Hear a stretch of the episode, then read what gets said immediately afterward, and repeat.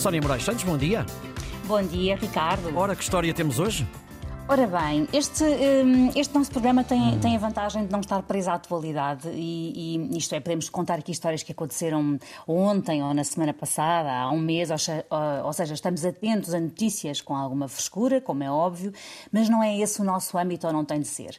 E ainda bem, porque há histórias que, independentemente de já terem acontecido há anos, merecem ser conhecidas pelo maior uh, número de pessoas. Até porque, imagino eu, ou gosto hum. eu de acreditar, podemos inspirar outras pessoas a fazer ações uh, semelhantes. Hum.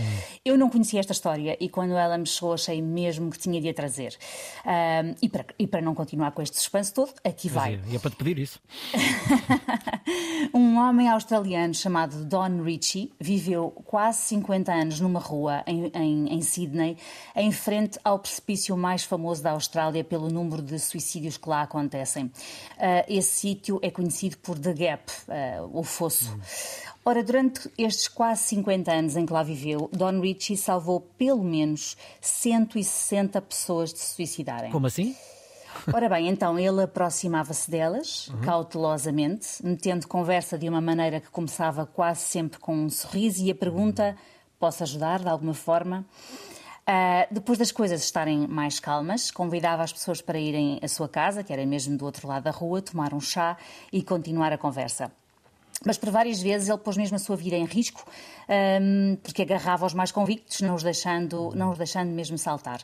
A família diz que ele terá salvo mais de 500 pessoas, mas o número oficial, digamos, ronda as 160. Em 2006, o Don Ritchie recebeu a Ordem de Mérito da Austrália pelos seus salvamentos e em 2010 ele e a sua mulher Moia foram também nomeados cidadãos do ano. Um, muitas das pessoas que foram interpeladas por este homem, nessas alturas difíceis das suas vidas, uh, acabaram um, por ir ter com ele anos mais tarde para lhe agradecer pelo seu gesto, pela sua boa vontade, pelo seu salvamento. Uh, uma dessas pessoas até lhe entregou um desenho feito por si de um anjo com raios de sol por trás, com a mensagem: Um anjo que está entre nós. Um anjo na Terra um anjo na terra. E, e, quando lhe perguntavam porque é que ele o fazia, ele dizia simplesmente não era possível ficar ali a ver as pessoas saltar sem tentar fazer nada para as impedir.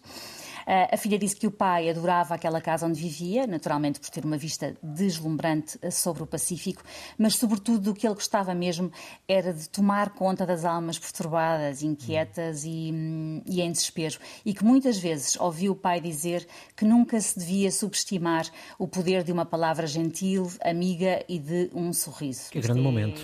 É um momento, é não verdade, é? é verdade. Don Ritchie morreu em 2012, portanto esta já é uma história de facto com algum tempo hum. e ficou conhecido como o anjo do fosso. Foram muitos os que foram ao seu funeral, agradecidos por não terem morrido antes dele e agradecidos por não terem morrido por causa dele. Creio, Ricardo, que se mais pessoas estivessem atentas ao outro e disponíveis, talvez pudesse haver por aí mais Don Richies a mudar destinos e a fazer ver que talvez não tenha chegado ainda ao momento, talvez valha a pena continuar, mesmo quando parece que não. E já agora, acho que é importante referir os números de telefone da SOS Voz Amiga, que é uma entre várias entidades que podem ajudar. 213 544 545 912 802 669 963 524 660. Confesso que fiquei emocionado com esta história. É muito bonita, é muito bonita. Bom, Sónia, voltamos a encontrar-nos amanhã, antes das nove. Voltamos amanhã, até amanhã.